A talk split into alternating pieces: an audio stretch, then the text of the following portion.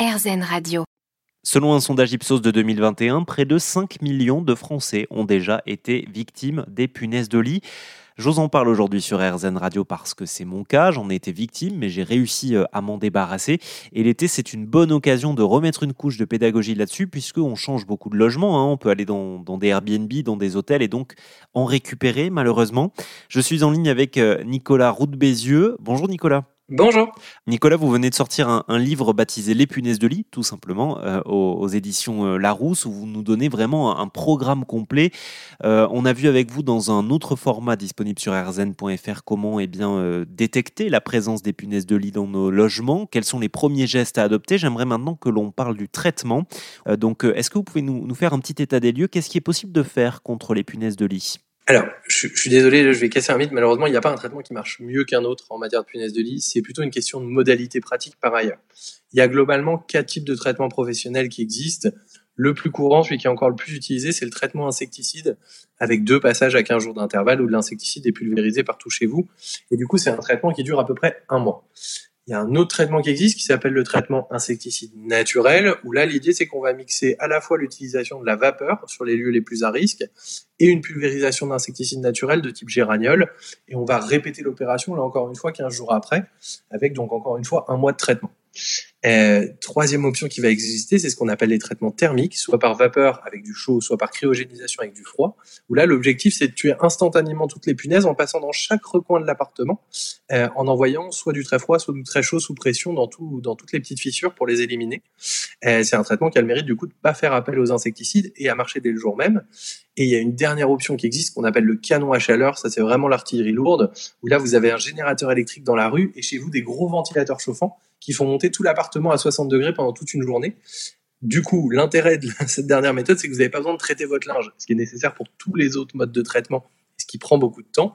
Euh, par contre, en termes de tarifs, un traitement chimique, alors si je prends un 50 mètres carrés parisien, on va être à peu près de l'ordre de 400 euros. Un traitement insecticide naturel, plutôt de l'ordre de 500 à 600 euros. Un traitement vapeur ou cryogénisation, plutôt de l'ordre de 1100 à 1300 euros. Et un traitement par canon à chaleur, on va pouvoir dépasser les 3000 à 4000 euros. Mmh Alors, au-delà des traitements, euh, vous l'avez dit, il n'y en a pas forcément un qui marche mieux qu'un autre. J'imagine aussi que ça dépend de la densité d'infestation du logement. Euh, qu'est-ce qu'on peut faire, nous, à notre échelle, pour euh, faciliter le travail des, des, gens qui vont intervenir chez nous? Alors, déjà, si on est sur une infestation qui est très récente, c'est-à-dire que vous avez été, par exemple, il y a 15 jours dans un hôtel, vous avez des punaises et vous vous rendez compte que vous continuez à être piqué chez vous, vous pouvez déjà, dans un premier temps, essayer de traiter par vous-même avec de la vapeur en louant une machine spécialisée. On pourra vous mettre le lien vers un petit tuto sur le sujet, parce que ça peut suffire dans certains cas si c'est pris très tôt, c'est-à-dire pendant les 15 premiers jours, 3 premières semaines maximum. Au-delà de ça, effectivement, il va sans doute falloir faire appel à une entreprise. Et du coup, en amont de l'intervention du technicien, il va systématiquement falloir vider l'intégralité des placards des textiles donc les vêtements, les draps et autres, les mettre dans des sacs poubelles. Et ces affaires-là, il va falloir vous les traiter au fil de l'eau, soit en les lavant à 60 et en les passant au sèche-linge, soit en les mettant quelques jours au congélateur, par exemple. Oui, alors ce qui est important de noter, c'est que si vous êtes locataire, vous, avez la possibilité hein, de demander à votre propriétaire de prendre tout ou partie euh, du traitement euh, en charge, bien évidemment. Renseignez-vous aussi auprès de vos assurances habitation. Ça peut arriver hein, que certaines prennent en charge une partie du traitement. Je sais que ça avait été le cas pour moi. Une question pour vous, euh, Nicolas, maintenant. Quand on a traité notre appartement ou notre maison ou une pièce en particulier, qu'est-ce qu'on peut faire pour s'assurer que les punaises de lit ne sont plus là? Alors déjà, si vous avez fait un traitement chimique, c'est important de continuer à vivre chez vous pour attirer les punaises et leur permettre de mourir. Et le meilleur indicateur, si vous êtes allergique aux piqûres, ça va être les boutons. Soit vous êtes plus piqué, il y en a plus, soit vous êtes encore piqué, malheureusement, il y en a encore. Si vous n'êtes pas allergique, il est aussi possible de faire appel à la détection canine avec des maîtres chiens spécialisés qui vous disent si oui ou non il reste des punaises.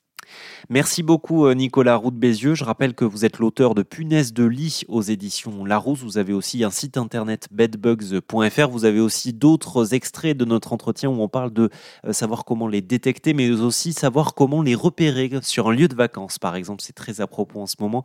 Merci Nicolas.